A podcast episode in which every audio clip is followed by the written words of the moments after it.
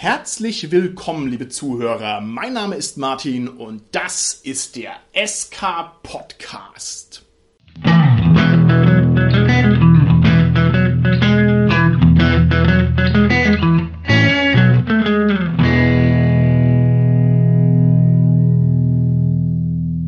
Bei mir heute im Studio ist zugeschaltet über den Äther die spirituelle Geisterversion von unserem lieben Carsten, den ich auch heute wieder beschwöre, um mit mir im neuen Jahr eine Folge aufzunehmen. Hallo, lieber Carsten. Hallo, hoho, hier ist der Geist vom Carsten. Das neue Jahr geht hoffentlich für alle unsere Hörerinnen und Hörer gut los. Wir wünschen auf alle Fälle das Beste und hoffentlich war der Rutsch ins neue Jahr ebenfalls gut. Mögen wir 2021 vielleicht ein bisschen glücklicher verleben als 2020 und es wäre doch eine schicke Sache, wenn wir den Coronavirus so langsam besiegen könnten. Dann könnten wir auch wieder mehr Studioaufnahmen in voller Besetzung absolvieren. Heute ist dagegen wieder ein SK Podcast Duett angesagt und wir werden uns heute mal wieder einem grundlegenden Thema widmen, und zwar den Vorteilen und den Nachteilen von Figuren. Dieses Thema klingt zunächst mal trivial, und zwar genau so lange, bis man zwei Sekunden drüber nachdenkt und bis man mal einen Geschmack dafür entwickelt, was das für kuriose Dinger sind, Vorteile und Nachteile. Und bevor wir die jetzt im Detail auseinandernehmen, frage ich doch mal direkt, Carsten, dich auf den Kopf zu. Welche Vor- und Nachteile hat die letzte von dir gespielte Figur? Also meine letzte Figur, die ich gespielt habe, das war ein Zwerg in Dungeon Crawls Classic, der Ort Zangenbrecher. Und der hat aber nicht so direkte Vor- und Nachteile. Was der hat als Kämpfer, als Krieger, der hat so einen sogenannten Deed Die. Dann bekommt er sozusagen noch extra Schaden und dann kann auch so mit dem Schild noch extra angreifen und kann da schöne Sachen machen. Ist aber wirklich sehr auf den Kampf reduziert und ist sicherlich auch die Frage, ob das jetzt die Vorteile und Nachteile sind, die du hören wolltest, Martin. Deshalb habe ich hier noch einen zweiten Helden, wo ich gerade mal reinschaue. Das ist der Aegides Velydis. Das ist ein Gnom und zwar ein Splittermond. Und der hat eine ganze Menge sogenannte Stärken, die lese ich gerade mal vor. Der hat die Stärken Flink, hoher geistiger Widerstand, Weltgewandt, Giftresistenz, Literat, Krankheitsresistenz, Feensint und erhöhte Fokuspunkte. Fokuspunkte ist so eine Regelbesonderheit nochmal im Splittermond-System. Und darüber hinaus, äh, von seinem Charakter sozusagen, hat die Figur den, ich würde jetzt mal sagen, schon vielleicht Vor- oder vielleicht auch Nachteil dass er sehr, sehr, sehr freundlich ist. Ist aber eher ein Vorteil, weil diese notorische Freundlichkeit, die die Figur hat, sehr gut in der Gruppe ankommt. Kurioserweise ist es irgendwie bei allen anderen Figuren auch so in der Gruppe und das ist so ein ganz großer Freundeskreis schon mittlerweile geworden, also auf Figurenebene, die da einfach zusammen ausziehen als die Mondsegler und gemeinsam Abenteuer erleben und die sind wirklich furchtbar freundlich miteinander zusammen. Nachteil, den er vielleicht hat, der Gnome ist etwas weitschweifig häufig und redet ein wenig viel. Genauso wie ich es jetzt gerade auch vielleicht unabsichtlicherweise bei meiner Antwort getan habe. Nein, lieber Carsten, es war genau richtig, war auch genau das richtige Pfund auf der Waage, um diese Folge zu starten, denn da kann ich jetzt viel hinterher fragen. Ich würde gerne von dir wissen, wie bist du denn zu deinen Vor- und Nachteilen von dem lieben Gnom-Wieser Fifi Fridolin? Äh, Egidis. Fast. Igidis. Ah, okay. Wie bist du zu den Stärken gekommen, müsste man jetzt ja im Splittermund-Kontext sagen. Warum hast du dir genau diese Stärken oder auch Vorteile rausgesucht und keine anderen? Also, das war meine erste Figur, die ich in dem Splittermond-System erschaffen habe. Und dazu habe ich einfach das Regelbuch genommen und ich fand es relativ komfortabel, weil es ja doch ein recht komplexes Regelgerüst ist, aber ich fand es sehr gut strukturiert, so in einzelnen Schritten, so eine Anleitung, wie ich vorzugehen habe und was ich wie zu tun habe. Und habe den mir sozusagen erstmal erschaffen und dann habe ich den noch mit der Spielleiterin abgestimmt und das war toll. Die kennt sich sehr, sehr gut aus und ähm, die hat mir da sehr geholfen, noch ein paar Sachen zu verbessern. Also es war dann so, dass dann noch einfach die noch Modifikation vorgeschlagen hat, vielleicht noch den Vorteil oder die Stärke dazuzunehmen, dafür eine andere wegzunehmen und so. Und dann auch bei Ressourcen, die gibt's auch noch, die habe ich jetzt gar nicht genannt, da auch nochmal Punkte auf die Ressourcen nochmal etwas umzuverteilen und so, um den einfach diese Figur etwas spielbarer zu machen. Das war echt nochmal eine Hilfe für mich und ja, vielen Dank dafür.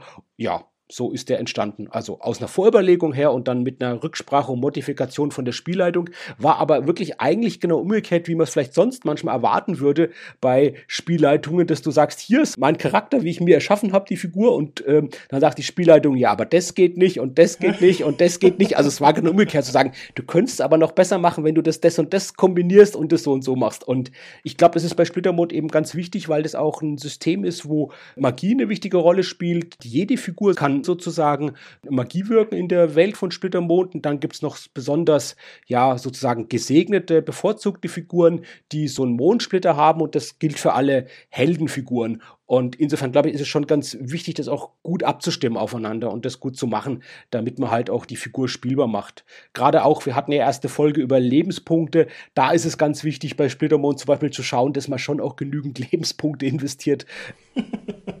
was dann vielleicht nicht, nicht, ein ne? Nachteil ne? ist, der jetzt erstmal genau. so direkt ad hoc auf dem Charakter erscheint, auf dem, also auf dem Charakterbogen erscheint, aber ein Nachteil ist, der halt dann im Spiel relativ schnell evident wird, wenn man in den Kampf reinkommt und dann vielleicht feststellt, dass man nach ein, zwei Treffern halt, äh, ja, vielleicht gar nicht mehr weitermachen kann oder vielleicht die Figur schon verschieden ist. Martin, wie sieht's denn bei dir aus? Was waren deine letzte Figur, die du gespielt hast und was hatten die so Vor-, Vor und Nachteile gehabt? Lieber Carsten, da sagst du was mit den Lebenspunkten, denn das greift hier gerade die tragische Geschichte meiner letzten beiden Figuren auf. Und zwar habe ich D&D gespielt, D&D 5. Edition, und da sind die Figuren im Großen und Ganzen vorteils- und nachteilsbefreit. Die sind ja doch relativ minimalistisch angelegt und das waren zwei Barbaren, die sich also nur durch ihre Frisur unterschieden haben. Einmal der Barbar Olok, der gleich sich etwas zu mutig in den Kampf geworfen hat und halt direkt tot war, was ich großartig fand. Und dessen Cousin Ok, der also dann quasi dessen Waffe aufgenommen hat und an seiner Stelle sich weiter durchs Abenteuer durchgebissen hat. Aber die hatten, wie gesagt, gar keine Vor- und Nachteile. Ich musste ein bisschen überlegen, wann ich das letzte Mal Vor- und Nachteile eingesetzt habe, denn ich bin einfach so ein Dauerspielleiter, dass das normalerweise gar nicht mein Job ist, mir eine schöne Figur auszudenken. Ich bin aber drauf gekommen und zwar habe ich gespielt eine Midgard-Kampagne und in der Midgard-Kampagne habe ich eine Art Paladin gespielt, einen Gralsritter, den Sir Parsival und der hatte als Vorteile gut aussehend und adelig. Das waren seine beiden zentralen Vorteile, die fand ich haben ganz gut zu dem gepasst. Ja, die habe ich mir also auch willentlich so rausgesucht. War das dann noch ein Vorteil bei dem D&D-Charakter, dass der sozusagen noch eine Zweitfigur mitgeführt hat, die dann gleich einsetzbar war im Abenteuer? Oder war das wirklich so, dass er da gleich mit jeder zwei Figuren hatte? Nö, ich war baff, dass mein kampfstarker Barbar so schnell ins Gras gebissen hat und dann habe ich mir direkt den nächsten erstellt. Das geht ja bei D&D sehr flott, also das war so nicht gedacht. Aha. Aber ich wollte natürlich weiterspielen und wollte also die Kampagne hier nicht abbrechen. Wir haben gespielt Curse of Strahd, eine Kampagne, von der du weißt, dass er sich über viele Wochen und Monate hinzieht und da war das dann irgendwie unpassend, dass also der sofort hops geht. Ich habe jetzt darauf angespielt, dass man halt sozusagen noch eine Zweitfigur mitführt es gibt einige Kampagnen, die das auch schon äh, sozusagen von vornherein vorschlagen oder vielleicht sogar, ja, begünstigen noch extra. Und es gibt ja auch einige Systeme, wo du so einen Diener, so einen Gehilfen sozusagen ja, ja. Ne, mit dabei hast oder so. So war es aber jetzt nicht bei dir, wie du es gesagt hast eben. Das war das ganz reguläre, die Figur verscheidet genau. und man holt sich einen Ersatz, der halt dann gleich an Ort und Stelle möglichst schnell dazukommt. Ich glaube, das hat sogar einen Fachbegriff, was du gerade meinst. Ich meine, das nennt sich Twink, aber ich kann jetzt weit daneben liegen, dann lacht hier das ganze SK-Podcast-Land. Der Twink ist der Ersatzcharakter, den man mitführt. Gibt es also tatsächlich auch, kenne ich eher aus den Online-Rollenspielen, dass man quasi noch eine zweite Figur hochzieht, die dann mitlevelt, damit man eben noch einen Ersatz hat oder einen anderen Spezialisten. Lieber Carsten, wie schaut's bei dir aus? Macht dir das viel Spaß, an den Vor- und an den Nachteilen von Figuren herumzuschrauben? Ist es für dich eine wichtige und zentrale Sache oder ist es bei dir eher unter ferner Liefen? Das kommt wirklich so ein bisschen drauf an, wie gut ich glaube ich, da das Regelsystem verstehe. Das war für mich, muss ich wirklich sagen, bei Splittermund eine Herausforderung. Aufgrund der guten Strukturierung von dem Regelwerk ging es relativ gut. Ich habe aber dann natürlich gemerkt, dann mit Hilfe und eben in der Rücksprache mit der Spielleiterin, dass ich mich halt dann doch nicht so gut auskenne oder gar nicht genau gewusst habe, wie es dann wirklich halt sich sozusagen spielpraktisch oder regeltechnisch dann im Spiel auswirkt. Ich glaube, wenn ich jetzt bei Splittermond das noch häufiger mache und noch besser durchsteige, dann wird es tatsächlich dann noch mehr Spaß machen. Ich erinnere mich an DSA 4 Charaktere, die ich erschaffen habe, wo das wirklich sehr, sehr stark war mit diesen Vor- und Nachteilen. Ich glaube, da ist es wirklich so auf die Spitze getrieben worden mit so einem Kaufsystem. Hm. Und da hat es schon auch Spaß gemacht, zu gucken, was nehme ich denn noch als Nachteil, damit ich vielleicht einen besonderen Vorteil, den ich haben will, mir sozusagen innerhalb dieses Regelgerüsts, innerhalb dieses Charaktererschaffungssystems erkaufen kann. Und das hat schon Spaß gemacht. Andererseits war es auch bei DSA 4 so, dass es da auch manchmal so vorgefertigte Figuren gab oder so Profile, so Typen sozusagen, mhm. so Untertypen. Ich weiß, ein Elf, ein Taugenichts sozusagen. Bei den Elfen war das so. Ich glaube, in einem Elfenbuch irgendwo ein Taugenichts. Und das fand ich einfach schon eine tolle Idee, so eine Figur zu spielen. Und da habe ich das einfach so genommen, das fertige Paket, wie es da schon war, und war da auch dankbar dafür. Wie geht's dir denn mit dem Spiel, mit den Vor- und Nachteilen, Martin, bei der Erschaffung? Mir macht es normalerweise unglaublich Spaß. Und zwar, weil ich das für unglaublich inspirierend halte. Wenn ich mich mit den Vor- und Nachteilen bei einer Figur auseinandersetzen muss, dann führt es dazu, dass ich da nochmal ganz viele Gedanken dran verschwende und also auch Entscheidungen treffen muss und dann wächst die Figur so ein bisschen vor meinem inneren Auge. Und es hat also einmal diesen dramaturgischen, narrativen Touch, dass ich dann meine Figur besser kenne und auf der anderen Seite kann ich halt auch aus meiner Haut nicht raus und bin halt dann auch so ein bisschen in der Nähe vom Min-Maxen. Ne? Also mhm. ich kann mich auch noch an meine DSA 4 Magier, die ich gespielt habe, erinnern. Die hatten alle Zauberhaare und Astralspeicher und schnelle astrale Regeneration und so weiter und so fort. Und dieses ganze Paket, lieber Carsten, du ahnst, es läuft halt darauf raus, dass man einfach doppelt so viele Zauber rausbratzen kann, als man sonst könnte. Und das ist natürlich was ganz was anderes, als wenn ich mir jetzt hier überlege, uh, mein Gralsritter ist gut aussehend. Und da gefällt mir tatsächlich beides und mir macht es tatsächlich viel Spaß. Und vor allem mag ich auch sehr gerne diese Überbord überbordenden Vor- und Nachteilslisten, also wo man so richtig sich erstmal durchackern muss. Und da gibt's auch verschiedene Ansätze. Es gibt so eher diesen gamistischen Ansatz, wie bei Splittermond, wo dann jeder Vor- und Nachteil normalerweise sehr konkrete spielerische Auswirkungen hat. Das ist ein großer Vorteil von Splittermond, dass da das System sehr durchdacht ist und sehr verzahnt. Und es gibt ja eher so ein bisschen diese fluffigen, Kaugummi-mäßigen, wo man halt ein bisschen erstmal gucken muss, was dann die Vor- und Nachteile so mit sich bringen. Also ich finde es eigentlich ganz toll. Wichtig bei dem Min-Maxen ist halt eben, dass man wirklich das ganz gut durchschaut und versteht, worum es da geht. Ja, also ich ja. glaube, das passt ganz gut zu meinem Splittermond-Beispiel, wo ich gesagt habe, ich bin gerade noch am Reinfinden von einem System was ich auch schon erlebt habe, du hast so ein bisschen angedeutet mit dem, was du gerade am Anfang gesagt hast, ist, dass sich tatsächlich auch eine Figur unabhängig von dieser Regelerschaffung auch entwickeln kann oder sich bestimmte Sachen im Spiel dann rauskristallisieren. Wenn ich da meinen Splittermond-Gnom nehme, ist es so, diese Freundlichkeit, die habe ich mir sozusagen erdacht schon bei der Erschaffung auch und habe gesagt, ich werde den so spielen, das war schon so geplant. Aber diese Weitschweifigkeit, dass der halt so, ja, eben etwas ausladend erzählt, das hat sich dann wirklich im Spiel auch so ergeben als Charaktermerkmal. Okay, jetzt sind diese Vor- und Nachteile nicht nur eine reine Freude, sondern ich habe auch schon manchmal erlebt im Spiel, dass es sich dabei um ganz schöne Roadblocks handeln kann, also um Vor- und Nachteile, die dann richtig was sind, woran man zu kauen hat.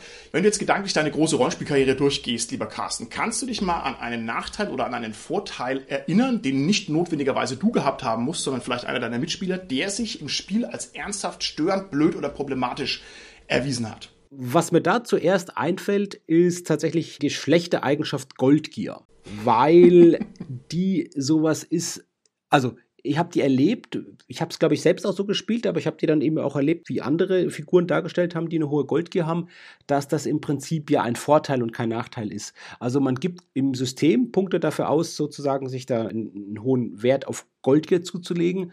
Und dann hat es oftmals als Rechtfertigung gedient, sich bei der Aufteilung von Schätzen sozusagen überproportional mhm. zu bereichern. Und als Rechtfertigung tatsächlich so auf einer Metaebene, gar nicht nur in der Figurenebene, sondern auf der Spielebene sozusagen den anderen Spielerinnen und Spielern zu sagen, also ich muss ja jetzt darauf bestehen, dass ich da mehr bekomme, weil meine Figur ja so goldgierig ist. Und das finde ich tut so ein bisschen eigentlich den Hintergedanken von Nachteilen in Bezug auf Vorteile ein bisschen ad absurdum fühlen. Ja.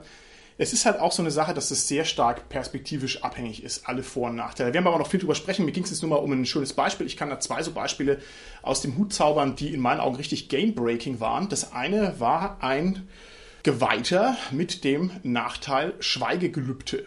Mhm. Und wenn jemand ein Schweigegelübde hat, dann ist es sicherlich eine interessante Sache und es gibt auch eine gute Figur, halt Mystery Man und so weiter und keiner weiß, was mit ihm los ist, ja, und der ist sehr edgy und so, aber halt im Spiel funktioniert es halt nicht, weil Rollenspiel ist halt ein Sprechspiel und man möchte schnell und viel miteinander reden. Also das fand ich schon echt problematisch. Und das zweite war, ich habe mal einen Spieler gehabt, dessen Figur hatte den Vorteil irgendwie Kontakte und zwar auf einer sehr hohen Stufe und der hat sich dann irgendwo in eine Wirtschaft reingesetzt und hat gesagt, ja, ich kenne hier mega viele Leute, sollen halt die das Abenteuer für mich lösen. Und ich dachte mir, what? What? Ja. so funktioniert's nicht. Wir wollen doch das Abenteuer hier gemeinsam lösen. Jetzt kannst du nicht deine Schergen da machen lassen. Und der hat dann auch aber tatsächlich darauf bestanden. Also da war ich auch echt herausgefordert. Das äh, hat mich etwas überrumpelt. Ich finde gerade das zweite, das geht so ein bisschen in dieselbe Richtung, glaube ich, wie mit dem Goldgear. Dieser Vorteil wird halt dann natürlich noch viel stärker sozusagen genutzt, als es auch von den Regeln her beabsichtigt ist. Mit dem Nachteil, mit dem Schweigegelübde, ich finde, das ist eine tolle Idee und ein tolles Konzept für eine Figur. Das muss ich halt bewähren und muss passen im Abenteuer. Ich kann mich entsinnen, dass ich das hatte mit einem Freund, wo wir Live-Rollenspiel gemacht haben und das war auch in der Welt des schwarzen Auges.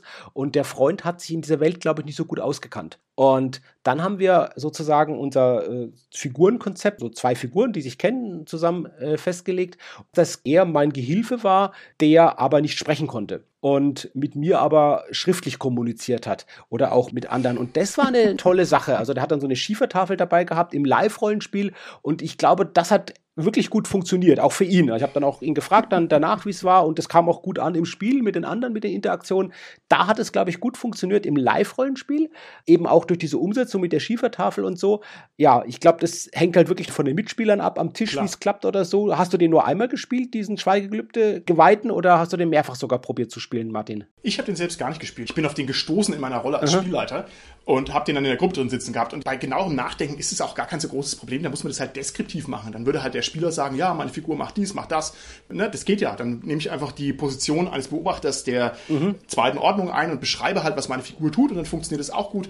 Aber wenn ich einfach nur da sitze und kriege die Zähne nicht auseinander, das ist, das ist schlecht. Ja. Genau, wenn es dann eben auch wirklich zu einer generellen Passivität führt. Ich denke, bei uns war es ja wirklich genau. allein diese Schiefertafel, war ja immer auch Aktivität, soziale Interaktion gegeben, ne? dass der diese Schiefertafel dabei hat ja, und schreiben ja. konnte. Ja. Carsten, wo ist deiner Meinung nach der Unterschied, ob auf deinem Figurenblatt draufsteht Nachteil ängstlich oder ob du einfach nur eine Figur spielst, die ängstlich ist und wo das eben nicht auf dem Blatt draufsteht? Ich würde sagen, der Hauptunterschied besteht erstmal so vielleicht in der Motivation. Wenn ich mich entscheide, eine ängstliche Figur zu spielen, dann habe ich ja von mir aus eine intrinsische Motivation, sozusagen die ängstlich zu spielen.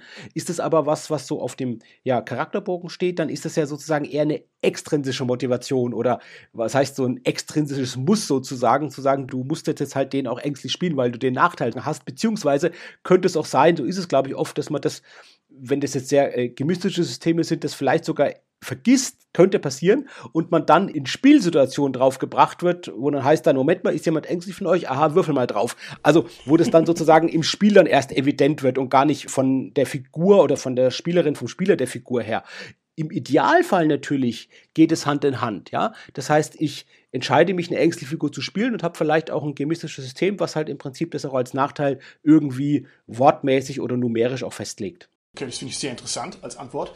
Das heißt, du sagst mir jetzt, das ist eine Art Trigger, die vielleicht irgendwas auslöst auf der Regelebene. Ich hatte da jetzt einen anderen Gedankengang dabei in erster Näherung und zwar war mein erster Zugriff, dass es vor allem eine unterschiedliche Strenge hat ob das jetzt auf dem Figurenblatt draufsteht. Also wenn ich mich entscheide, ich spiele meine Figur jetzt ängstlich, dann kann es sein, dass die heute einen ängstlichen Tag hat und morgen einen mutigen und dann wieder einen ängstlichen und ich finde das eigentlich okay, weil ich spiele meine Figur, wie ich das will. Aber sobald es auf dem Figurenblatt draufsteht, du bist ängstlich, würde ich das als eine sehr viel stärkere Verpflichtung empfinden. Ja, das heißt, du würdest das, das können wir so aus der Persönlichkeitspsychologie, das eine sind Charakterzüge und das andere sind sozusagen Charaktermerkmale. Also du würdest sagen, das ist was, was Überdauerndes sozusagen eher, ne? Also was, was sich ja, dann überdauernd, schon, wenn es dann draufsteht, eher auch in verschiedeneren Situationen mehr zeigt oder so, ja. Mhm. Ja, auf alle Fälle. Okay, dann würde ich sagen, gehen wir mal ein Schrittchen weiter weg von den persönlichen Erfahrungen und wollen mal versuchen, uns diesen Vor- und Nachteilen ein bisschen definitorisch zu nähern. Ich denke nicht, dass wir die sehr exakt fassen können, weil der Einsatz von Vor- und Nachteilen sich von System zu System sehr stark unterscheidet. Da werden wir auch noch ein bisschen drüber sprechen, aber ich glaube, so ein paar Grundpfeiler können wir schon einschlagen. Und ich habe mir überlegt, wir nähern uns dem Ganzen jetzt natürlich über die zugrunde liegende Idee, nämlich der Modellierung von Figuren. Und jetzt sind die Vor- und Nachteile ja eine besondere Art, Figuren zu modellieren. Meine Frage an dich, lieber Carsten, wäre jetzt, wie unterscheidet sich die Modellierung von Figuren über Vor- und Nachteile von anderen Modellierungen, zum Beispiel die Modellierung durch die Leiteigenschaften, wie bei D&D, Stärke, Geschicklichkeit, Fingerfertigkeit oder über Sonderfertigkeiten oder über Talente. Was ist jetzt das Besondere bei Vor- und Nachteilen, was die abgrenzt von den anderen Systemen? Das hängt natürlich, wie du gerade gesagt hast, stark von den einzelnen Rollenspielsystemen ab. Die eine Möglichkeit ist natürlich, dass die Leiteigenschaften davon modifiziert werden und eine andere Möglichkeit ist aber, dass die natürlich in gewisser Weise alleine stehen und für sich mhm. stehen.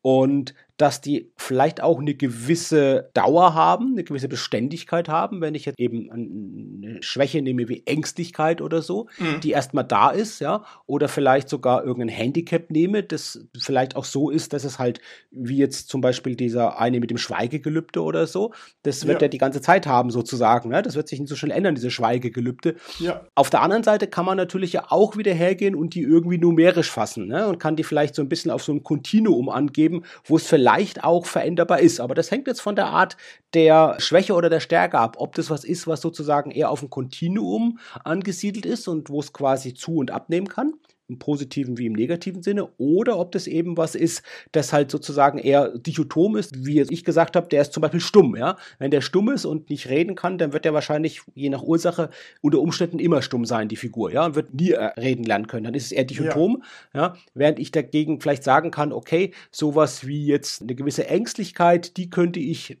ja, je nachdem, für was es ist, vielleicht eher auf ein Kontinuum angeben. Ja. Ich habe oft den Eindruck, dass die Vor- und Nachteile ein bisschen ein Reparaturbetrieb sind für diese grundlegenden Eigenschaften. Denn es gibt einfach Vor- und Nachteile, die lassen sich sehr schlecht in diesen klassischen Grundeigenschaften fassen. Ich meine, was ist denn jetzt, wenn einer den Vorteil hat, dass er reich ist?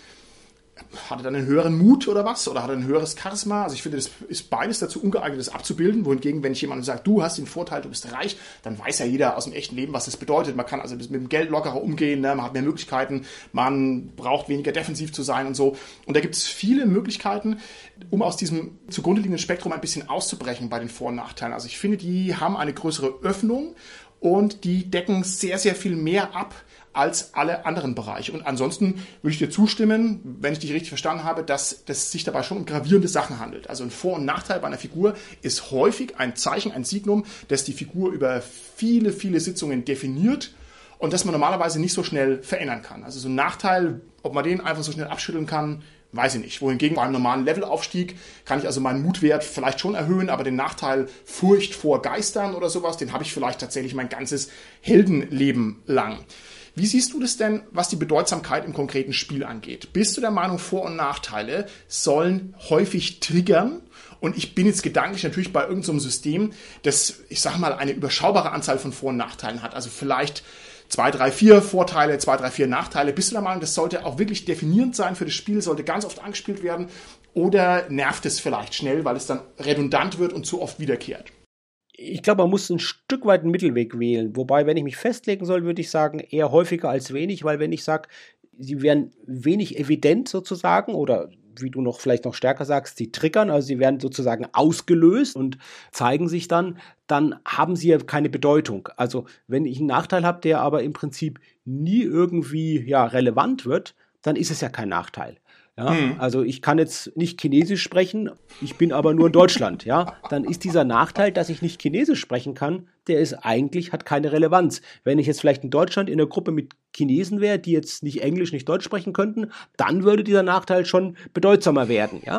Beziehungsweise, wenn ich jetzt ganz alleine in China wäre und mich auf mich allein gestellt werden, dann würde der Nachteil noch viel mehr bedeutsam werden. Und genauso ist es ja auch für unsere Figuren, wenn wir jetzt zum Beispiel Sprachen nehmen, wobei das ja, glaube ich, nicht in dem typischen Nachteilskonzept drin ist. Aber ich glaube, es ist deutlich geworden, was ich sagen will damit, ne? Weil es ist so eine schöne Idee, Carsten, dass man einfach alles, was man nicht kann, als Nachteil definiert und sich dafür noch Generierungspunkte rausschnitzt. Ja? Da habe ich ja sofort 10.000 Generierungspunkte. Nee, nee, nee, nee, das habe ich nicht gemeint. Ich habe gemeint, ein Nachteil, der sozusagen eben nicht relevant wird. Ja, also ich könnte es vielleicht noch mal besser hinbiegen auf eine Rollenspielsituation, sowas wie zum Beispiel jetzt eine Höhenangst, aber dann im Prinzip nur Abenteuer erlebe, wo man überhaupt nicht klettern muss, nicht mal auf einer Etage höher oder so, die letztendlich nur auf einer Ebene spielen sozusagen. Ja, da zeigt sich dann die Höhenangst gar nicht oder so. Ja, mhm. das ist was ich sagen wollte. Und dann finde ich schon wichtig natürlich, dass die Nachteile irgendwo so sind, dass sie auch eine höhere Wahrscheinlichkeit haben, dass sie irgendwie auch auffällig werden. Ja, das Triggern hast du, glaube ich, gemeint von Spielsituationen, von ja. Spielleitungsseite genau. wahrscheinlich eher, oder Martin? Ja, oder halt je nachdem, was die Welt dem Spieler so für Probleme in den Weg wirft. Ne? Also die klassische Meeresangst, die halt dann triggert, wenn ich halt irgendwie auf dem Boot muss und dann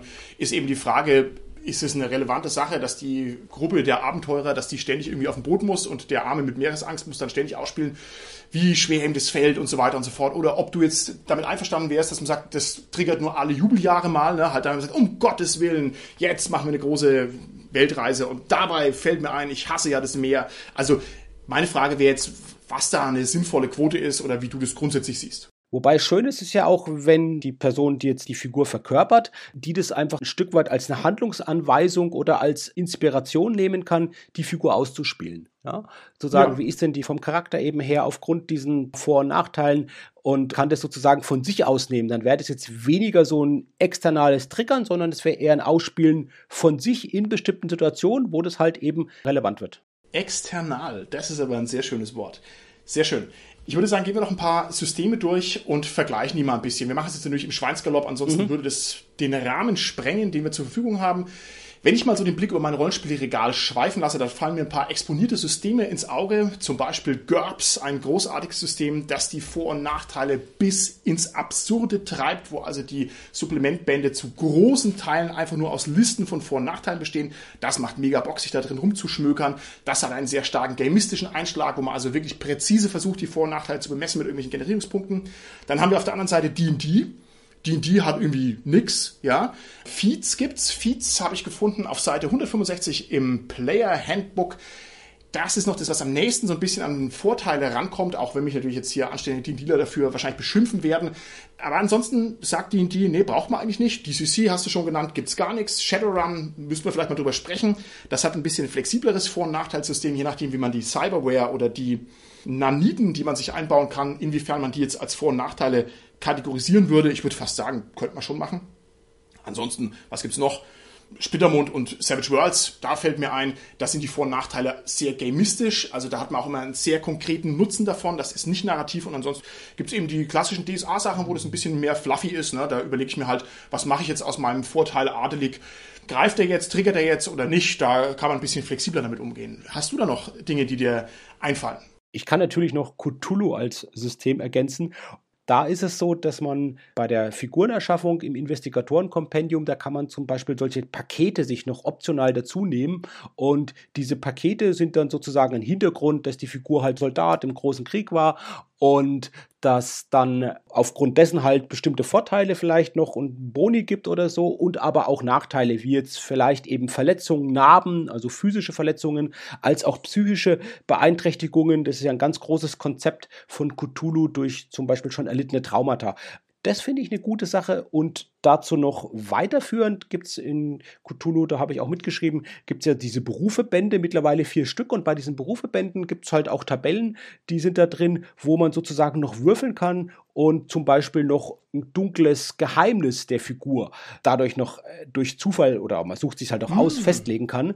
Und da ist es aber so, da gibt es jetzt gar nicht Bonuspunkte dafür, für was Gutes oder so, sondern eher, das ist ein bestimmter Reiz und auch eine Einleitung natürlich, auch gerade für die Spielleitung und auch für die Person, die die Figur spielt, nochmal eben das auszuspielen oder die Spielleitung kann es halt anspielen in Abenteuer, ne? Dieses dunkle Geheimnis irgendwie, mhm. was dann mal irgendwann ja dann auch auftritt und relevant wird. Also das ist sozusagen noch was, um den Figuren noch zusätzliche Facetten einfach zu geben. Okay, alles klar.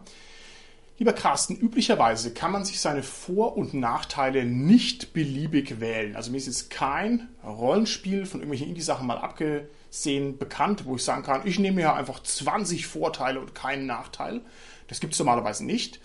Warum gibt es das nicht, Carsten? Warum kann ich üblicherweise im Rollenspiel nicht vollkommen nach Belieben mir meine Vor- und Nachteile einfach auswählen? Also bei Cthulhu ist es ja so, wie ich gerade gesagt habe, in den Berufebänden, dass man zumindest so ein paar Nachteile so sich ein bisschen wählen kann und vielleicht auch frei dazu sagen, ja.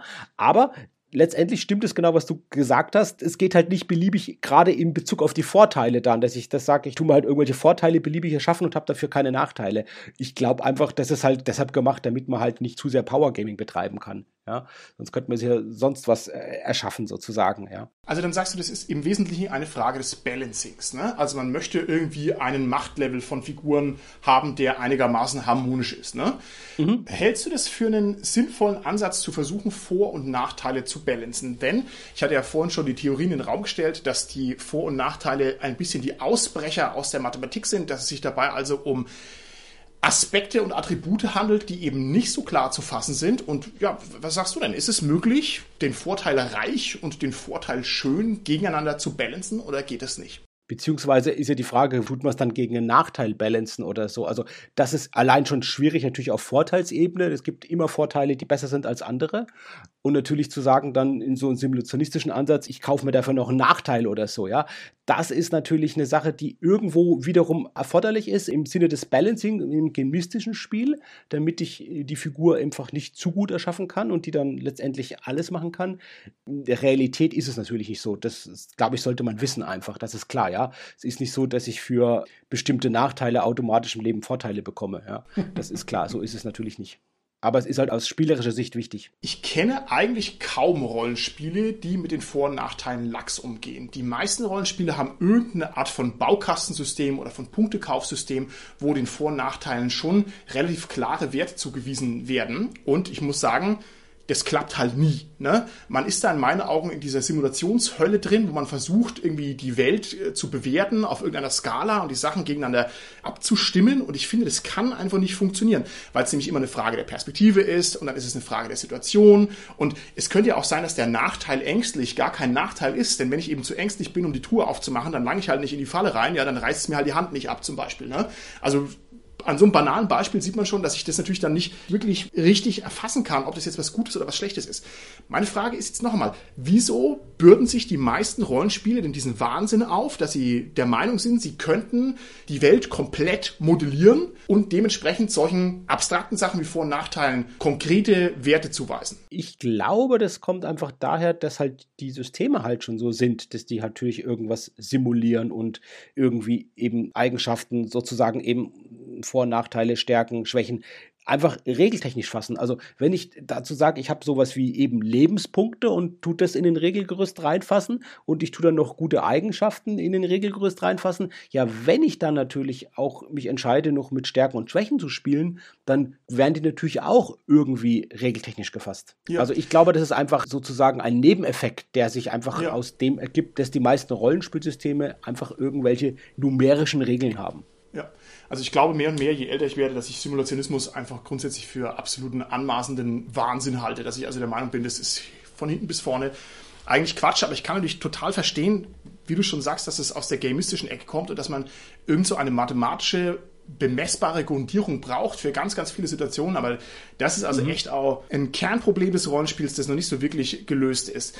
Und was du ja eben gerade gesagt hast, das funktioniert ja schon auf der gemistischen Ebene nicht. Und ich will jetzt mal ein Beispiel nehmen mit so einem Kaufsystem. Wenn ich mir jetzt wirklich vorstelle, in der realen Welt so ein Nachteil wie Armut, wenn ich mir den generiere, und dann kriege ich halt das, weiß ich, keine Ahnung, je nach System, ich kriege drei Punkte und dann kann man dafür Vorteile kaufen.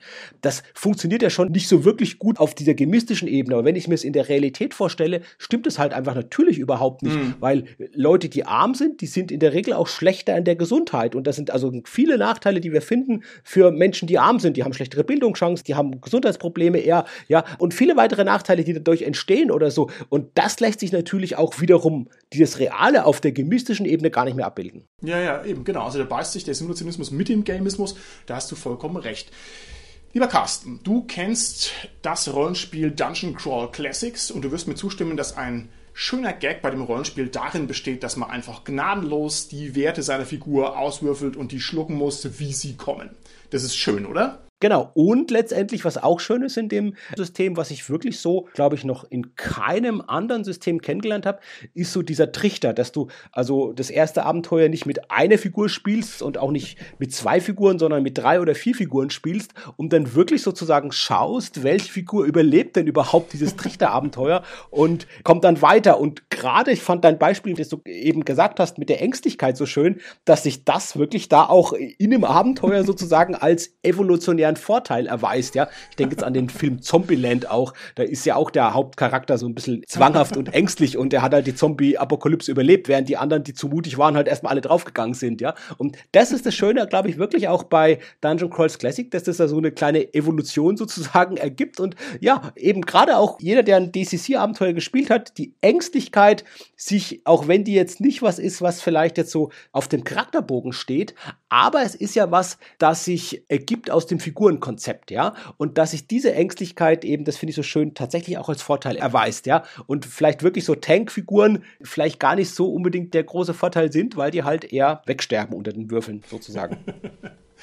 Wenn du mir zustimmst, dass es Spaß macht, dass man eine zufällige Figur in die Hand gedrückt bekommt, wo die Werte vor allem völlig zufällig sind, würde es dir auch gefallen, wenn du die Vor- und Nachteile, die deine Figur auf lange Zeit definieren und die vielleicht gravierend sind, wenn du die ebenfalls zufällig zugeschustert bekämst? Und zwar, sag ich jetzt mal, noch als Bonus obendrauf, noch nicht mal gamistisch gebalanced. Das heißt, du hast irgendwie eine Zufallsliste mit 100 Vorteilen und mit 100 Nachteilen und dann würfelst du erstmal ein W6 minus 1 für die Anzahl deiner Vorteile und dann ein W6 minus 1 für die Anzahl deiner Nachteile. Und dann kann im Prinzip rauskommen, dass du reich, jung und schön und begabt bist oder dass du halt nicht so schön und nicht so begabt bist und damit musst du dann losrennen und dein Heldendasein bestehen. Wäre das was für dich persönlich oder nicht? Ich finde es sehr reizvoll, weil das eben ja. tatsächlich auch ein Kreativitätsmotor ist, das einfach mal so zufällig festzulegen und dann einfach zu schauen, ja, was machst du jetzt damit und zu erkennen, ja. welchen Reiz das hast und wie man damit umgeht, welche Herausforderungen das dann in sich birgt, finde ich sehr reizvoll. Und bei Cthulhu ist es ja zumindest optional im Investigatorenkompendium in Berufeverbänden genauso auch vorgeschlagen, das sozusagen auch so zu machen, ja. Und das finde ich reizvoll, ja. Ja, also ist bei mir genauso. Aber ich muss dazu sagen, dass ich natürlich ein ganz großer Roguelike-Fan bin. Also das mir das einfach sehr viel Spaß macht, diese Zufallstabellen durchzuochsen und zu gucken, was gibt mir das Schicksal in die Hand und dass das ja letztlich auch ein bisschen simulationistisch ist, denn auch in der echten Welt hat man ja seine Vorteile und Nachteile zu einem nicht unerheblichen Teil zufällig zugeteilt bekommen. Okay, dann würde ich sagen, gehen wir doch mal in den Bereich der schmutzigen Praxis. Ein bisschen hast du es schon angezeichnet. Ich hätte von dir jetzt gerne mal eine konkrete Antwort auf die Frage, ob es in Ordnung ist, sich Nachteile aufzubürden in einem ja, Kaufsystem, Punktesystem, von denen man weiß, dass die kaum relevant sind. Ich habe früher mal genommen, Unfähigkeit, Talentgruppe, Handwerk. Das war meine Melkkuh für die Generierungspunkte, die ich fast überall eingebaut habe. Ist das in Ordnung oder ist das nicht in Ordnung? Also es ist natürlich in Ordnung, wenn das System das sozusagen hergibt, ja.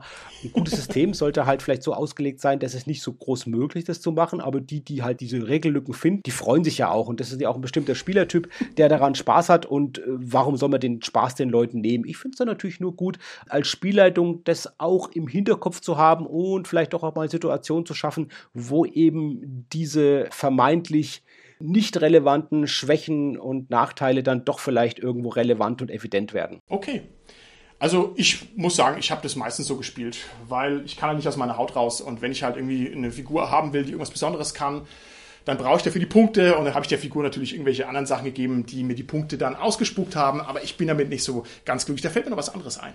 Und zwar, ich habe mal beim Schwarzen Auge, um hier nochmal mich aufs Schwarze Auge zu stürzen, einen Zwergen gespielt. Und diesen Zwergen habe ich geminmaxt dahingehend, dass es ein absoluter Sniper war. Das heißt, jemand, der mit einem Schuss jemand anderen rausnehmen konnte durch einen Kopfschuss mit seiner Armbrust. Und das Ganze habe ich deshalb gemacht, weil mich die Kämpfe beim Schwarzen Auge so dermaßen angekotzt haben. Und ich habe also gedacht, okay, wenn du das so machst, ja, dann hast du am Ende schnellere Kämpfe und dann kannst du mehr schönes Rollenspiel machen und musst dich nicht so lange auf der blöden Battlemat bewegen.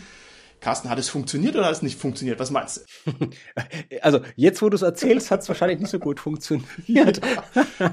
da kam dann doch jemand einer Stelle in den Nahkampf rein oder hat zu lange gedauert, weil das dauert nämlich ganz schön lange, die Armbrust wieder aufzuziehen und den nächsten Pfeil anzulegen. Da vergeht eine ganze Menge Zeit beim schwarzen Auge. Sehr gut.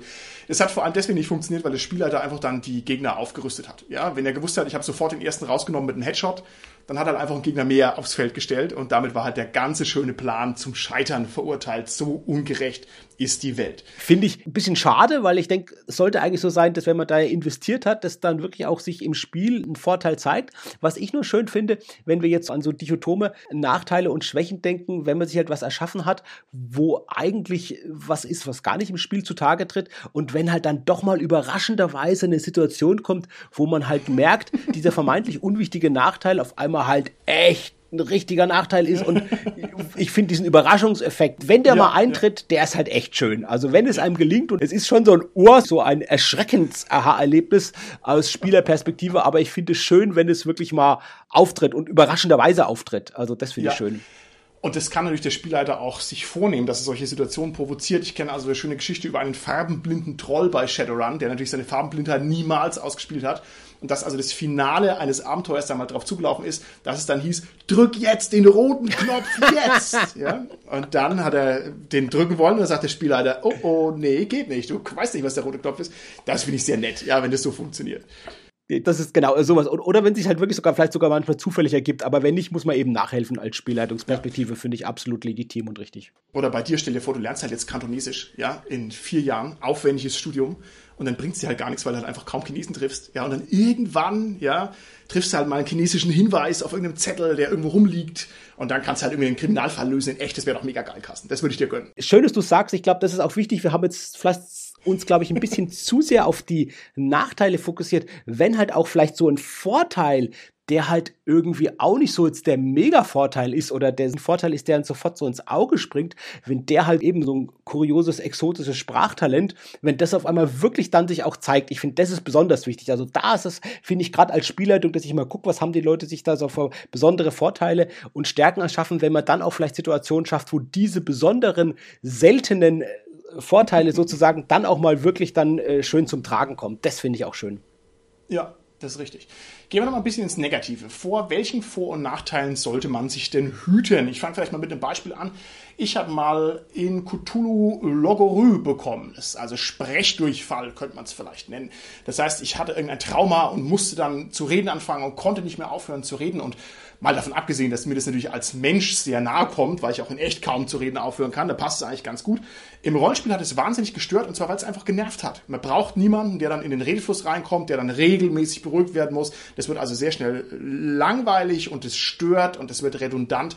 Und meine Empfehlung wäre, sich zum Beispiel vor solchen Vor- und Nachteilen zu hüten, die die anderen Leute nerven. Da sollte man ein Auge drauf haben, das sollte man nicht machen. Lieber Carsten, was kennst du noch für Sachen, die man vermeiden sollte? Wie wir gerade, glaube ich, schon gesagt haben, halt welche, die letztendlich nicht evident werden und zu selten zutage treten. Vor- und Nachteile. Ich glaube, man macht es halt eher so, dass man sich halt entsprechende Vorteile halt erschafft, ja. Das sind halt dann einfach keine richtigen Vorteile, beziehungsweise keine richtigen Nachteile vor allem. Ich finde alle Sachen schwierig, die das Rollenspiel in seinen Grundfesten erschüttern. Ich hatte ja schon eingangs meine Beispiele genannt, von dem der nicht spricht und von dem der seine Figur nicht auf Abenteuer ausschickt. Da gibt's viele Sachen. Ne? Also so ein Klassiker ist unermesslicher Reichtum. Also wenn ich als Spielleiter eben dazu verpflichtet bin, irgendwelche Motivationen aufzutischen und jetzt kommt mir jemand mit einer Figur her, der sagt, ja gut, ich bin halt Multimillionär, ja, ich kann mir eh alles leisten das ist so ein Vorteil, der stört eigentlich mehr, als dass er interessant ist. Ich weiß, es macht auch Spaß, jemanden zu spielen, der unermesslich vermögend ist, aber da muss man ein bisschen aufpassen, dass man nicht einfach die grundlegenden Mechanismen des Spiels zerstört durch solche Sachen. Und ich finde, das ist gar nicht so wahnsinnig schwierig. Ich hatte zum Beispiel auch mal bei Shadowrun jemanden, der war irgendwie unsichtbar. Jetzt frage ich mich nicht mehr genau, was es war, ob der irgendwie ein mhm. besonderes Artefakt hatte, also ob es wirklich ein Vor- oder Nachteil war. Es war jedenfalls de facto ein Vorteil. Naja, wenn du halt unsichtbar bist bei Shadowrun, dann kannst du halt jedes Abenteuer halt im Alleingang lösen. Halt alles. Das ist einfach so super mächtig dass du dann ja eigentlich das Spiel zerstörst dadurch das ist eine riesen Herausforderung, also für Spielleitung damit umzugehen. Ja, ich, ich kenne das auch von, was ich, flugfähigen Figuren, wo halt ja, einfach ja. heißt, okay, die können nicht mitspielen dann. Das ist auch das Problem, dass die gar nicht in einem Abenteuer teilnehmen können, wo es von vornherein heißt, man schließt die aus. Das ist halt auch nicht die optimale Lösung. Also es ist halt ein riesen Vorteil. Und hast gesagt, okay, dann erfindet man halt was, warum die da nicht fliegen können, ja. ja. Bei dem Beispiel mit der Unsichtbarkeit, ich finde, das ist insofern natürlich eine riesen Herausforderung, weil es natürlich die Konsequenz bedeutet für die Spielleitung, ich muss versuchen, irgendwie trotzdem das Abenteuer zu ermöglichen, wie es eben genauso mhm. bei dem Vorteil ist des Fliegenkönnens. Also, dass es dann trotzdem noch letztendlich die Figuren vor ähnliche Herausforderungen stellt, trotz dieser Unsichtbarkeit. Mhm. Und andererseits natürlich irgendwie auch gucken, dass es halt nicht zu over the top ist, sozusagen, ja. diese Fähigkeit, was sie ja irgendwo ist, und dann zu versuchen, das nicht zu künstlich zu erschweren. Das ist, glaube ich, so die Herausforderung oder die Kunst als Spielleitung, dann schon auch natürlich Erschwerungen zu bringen, die sich aber natürlicherweise aus diesem Vorteil ergeben und nicht im Prinzip künstlich sind. Ja? Okay. Also versuchen, was ich, ich mache irgendwelche Lichtschranken rein, die halt dann doch die Figur dann sozusagen entdecken. Ja, das liegt sehr auf der Hand. Ja, ich glaube, schöner ist es vielleicht zu gucken, dass die unsichtbare Figur halt vielleicht auch Schwierigkeiten hat, sich den Gefährten mitzuteilen, weil vielleicht irgendwie auf einmal Sprechen nicht mehr möglich ist. Ja? Mm, mm. Und dann auf einmal halt eben nicht Gestik und Mimik machen kann, was die anderen sehen können oder so. Ja, und also solche Sachen sind vielleicht, finde ich, reizvoll, wenn es einem gelingt, sowas äh, auf gute, sag ich mal, mehr oder weniger natürliche Art und Weise hinzubekommen, was einfach schwer ist. Ja, Okay, sehe ich genauso. Bist du der Meinung, man soll seine Vor- und Nachteile geheim halten oder soll man die öffentlich machen? Soll die ganze Spielrunde Bescheid wissen, was Sache ist? Ich denke, wir sind uns einig, Spielleiter sollte man schon informieren einigermaßen. Aber was ist mit meinem Platznachbarn? Weiß der von meinen vielen Geheimnissen oder bin ich für den in erster Linie ein Mystery Man? Was ist denn da interessanter? Ich bin ein großer Fan davon, das Wissen der Figur und des Spielerwissen, wenn es geht, möglichst gleich zu halten. Insofern würde ich sagen, Nachteile, die die anderen Figuren auch nicht kennen, sollten die anderen Spieler auch nicht kennen. Okay, interessant. Ich habe mal von einem minimalistischen Ansatz gehört, der folgendermaßen funktioniert. Ich wähle mir für meine Figur genau zwei Vor- und Nachteile aus.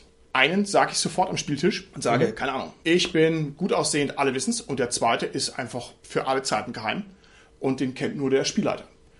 Was sagst du denn dazu? Ist eine gar nicht so schlechte Möglichkeit, weil es natürlich durch diese Kategorisierung schon auch eine Richtung vorgibt, welche Arten von Vor- und Nachteilen das sein könnten. Ja, Genau. Es ist halt ein anderer Nachteil, den man der Spielleitung mitteilt, als dem, den man halt den Personen, mit dem man am Tisch sitzt, mitteilt. Okay. Oder den Figuren, den sie spielen. Findest du, es ist besser, wenn ich mir meine Vor- und Nachteile im stillen Kämmerchen zusammenpuzzle? Oder findest du, es ist besser, man setzt sie im Kreis zusammen und sagt, hier, du bist der Schwertkämpfer und ich bin der Heilmasseur und dann massiere ich dich vor jedem Kampf, weil es mein Vorteil ist und du kannst dafür den Uppercut besser und dann äh, verstärken sich unsere Fähigkeiten gegenseitig. Findest du das besser oder findest du es besser, wenn man dann im Kampf rauskriegt, oh, der eine kann kein Blut sehen und kippt jetzt um oder irgendwie was? Ich glaube, da beißen sich gerade zwei Sachen, die aufeinander kommen. Das eine ist, dass man natürlich halt versuchen sollte, wenn man jetzt eben eine Heldengruppe sich erschafft, die schon natürlich irgendwo sinnvoll aufeinander abzustellen, gerade wenn ich ein sehr gemischtes System habe oder ein sehr simulationistisches System habe, da ist es wichtig, dass jetzt nicht alle Fernkämpfer sind und keiner kann Nahkampf beispielsweise. Ja, also man meint natürlich noch andere Sachen, aber ich glaube, an dem Beispiel wird es relativ schnell deutlich. Und auf der anderen Seite ist es natürlich so, dass es dann halt natürlich auch Überraschungseffekte hat, wenn man das auf einmal herausfindet, vielleicht auch über die Figur der Person, die neben einem sitzt. Und äh, wie ich das schon sagte, das finde ich schön, wenn der Spieler und Heldenwissen getrennt ist. Insofern ist es nicht ganz einfach, da eine klare Trennlinie zu finden. Ich würde es ein bisschen auch von einem System abhängig machen, was ich spiele. Wenn ich ein System habe wie Cthulhu, da kann ich, glaube ich, relativ gut auch die Nachteile voneinander geheim halten. Das ist bei One-Shots ja sogar Pflicht, wenn da bestimmte Informationen sind, die nur für mich sind, die nicht für die anderen sind, also One-Shots mit vorgefertigten Charakteren, da ja. ist es eben Pflicht, wenn ich bestimmte Nachteile habe, die nur für mich sind und nicht für die anderen bestimmt sind. Also die darf ich nur über meine Figur wissen. Während ich jetzt vielleicht ein System habe, wenn ich jetzt sehe, was doch eher gemistisch ist wie Splittermond, da würde ich sagen, ist es schon ganz gut, wenn man es ein Stück weit aufeinander abstimmt. Oder man stimmt es zumindest, wie es ja bei uns war, mit der Spielleitung ab, die wiederum weiß, was die anderen spielen. Das war eine ganz gute Lösung, dass man es mit der Spielleitung abstimmt, die aber doch dann für einen gewissen Ausgleich in der Gruppe sorgt. Gut, dann, lieber Carsten, würde ich sagen, sind wir auch so ganz langsam am Ende unserer Folge angekommen. Vielleicht nochmal als abschließende Frage. Kannst du nochmal auf den Punkt bringen, wo jetzt der Reiz liegt, sich mit den Vor- und Nachteilen auseinanderzusetzen und was die im Idealfall bezwecken können? Ich glaube, das hängt natürlich davon ab, was für ein Spielertyp ich bin. Wenn ich jemand bin, der eben Freude hat am Min-Maxen, am gemistischen Spiel, dann ist das natürlich schön, wenn ich so ein Kaufsystem habe, vielleicht so ein bisschen das variieren kann. Ich finde es auf einer spielerischen Ebene interessant, eben gerade als Spieler die Möglichkeit zu haben, sozusagen eine Figur darzustellen, durch diese Definitionen, durch diese Vor- und Nachteile, die wirklich für mich auch Einladungen sind, in bestimmten Szenen die Figur schön auszuspielen. Von der Perspektive der Spielleitung habe ich natürlich auch die Möglichkeit, das sozusagen anzudocken, vielleicht sogar das als Plothook zu nehmen. Denke ich jetzt an so einen Nachteil wie dunkles Geheimnis. Da irgendwie eine Figur aus der Vergangenheit, die man vielleicht mal betrogen hat, wenn die dann vorkommt und Rache will oder so auf einmal. Also das ist eine schöne Möglichkeit, da als Spielleitung auch anzugreifen und nicht nur eine Figur zu limitieren, natürlich aufgrund der Nachteile, was wir auch schon jetzt ja besprochen hatten. Und darüber hinaus denke ich, dass es auch eine schöne Sache sein kann, ein bisschen ein Stück eine Selbsterfahrung zu haben. Ich meine, das machen natürlich vor allem Nordic Labs, die machen das sehr, sehr extrem. Wir reden ja jetzt ja vor allem hier über das Tischrollenspiel, aber ich glaube auch mal so bestimmte Nachteile, vielleicht bestimmte Handicaps mal kennenzulernen, kann auch schon auch mal was Interessantes sein, das mal zu erfahren im Spiel und vielleicht auch dann bestimmte Personen mit Handicaps vielleicht ein Stück weit besser zu verstehen. Ja, das ist jetzt eher ein Nebeneffekt, wie gesagt, aber ich denke, das ist was, was durchaus auch möglich ist. Genau. Okay, wunderbar. Dann als allerletzte Frage, Carsten. Erkenne dich selbst, ja? Ecke Homo, würde Nietzsche sagen. Was hast du denn selber für Vor- und für Nachteile, die du gewillt bist, hier im SK-Podcast-Land laut kund zu tun? Ich habe tatsächlich einen Nachteil, der sich in meinem Leben als gar nicht so störend erweist. Ich bin nämlich leicht höhenängstlich aber ähm, ich muss jetzt nicht irgendwo hochklettern. Carsten, wenn wir aufs Abenteuer ausziehen, das wird genau das Ding sein. Du denkst immer, ja, ja, das hat jetzt mein ganzes Leben kaum getriggert und dann müssen wir halt irgendwo hochklettern, um halt das goldene Ei aus dem Nest des Adlerkönigs runterzuholen und dann wird es halt triggern, wirst du sehen, wie dich das noch einholt. Ja, aber jetzt, wenn wir zum Beispiel Geocaching machen würden, ich würde halt dich hochklettern lassen, ja. Ähm, Genau. Tatsächlich habe ich noch einen zweiten Nachteil, wenn wir auf Abenteuer zusammen ausziehen würden, der sich bei mir schon öfters gezeigt hat, dass ich sehr schlecht bin, mir für so ein Abenteuer die richtige Kleidung auszusuchen. Also ich wandere ja häufig mit zwei Freunden und da ist es immer wieder schon passiert, dass ich da einfach die schlechte Wanderkleidung anhabe, also die nicht passend ist, sowohl was Sonnenschutz anbelangt und so, oder vielleicht auch dann Wetterschutz. Also ich habe da schon jetzt mich verbessert, ich habe da auch schon ein bisschen investiert jetzt in der bessere Ausrüstung, aber das war die letzten Jahre schon manchmal wirklich suboptimal. Und ich danke tatsächlich einen der beiden Freunde, dem habe ich nämlich gefragt, was meine Vor- und Nachteile sind, und der hat mir diese Nachteile genannt, weil ich glaube, das ist so mit dem Erkenne dich selbst gar nicht so einfach. Deshalb ist es ganz gut, wenn jemand anders das vielleicht mal sagt. Und der hat mir so wirklich die beiden Nachteile auch genannt? Lieber Carsten, hast du jetzt zwei Nachteile von dir genannt. Der ist natürlich sehr bescheiden. Ich hingegen bin nicht so bescheiden. Das heißt, ich habe nur Vorteile und zwar insgesamt drei Stück. Erster Vorteil, Riesenwuchs. Zweiter Vorteil, gut aussehend. Und mein dritter Vorteil ist der beste. Und zwar, ich habe keinerlei Nachteile. Ah, wie herrlich. Damit möchten wir uns verabschieden. Bis zum nächsten Mal. Tschüssi. Tschüss.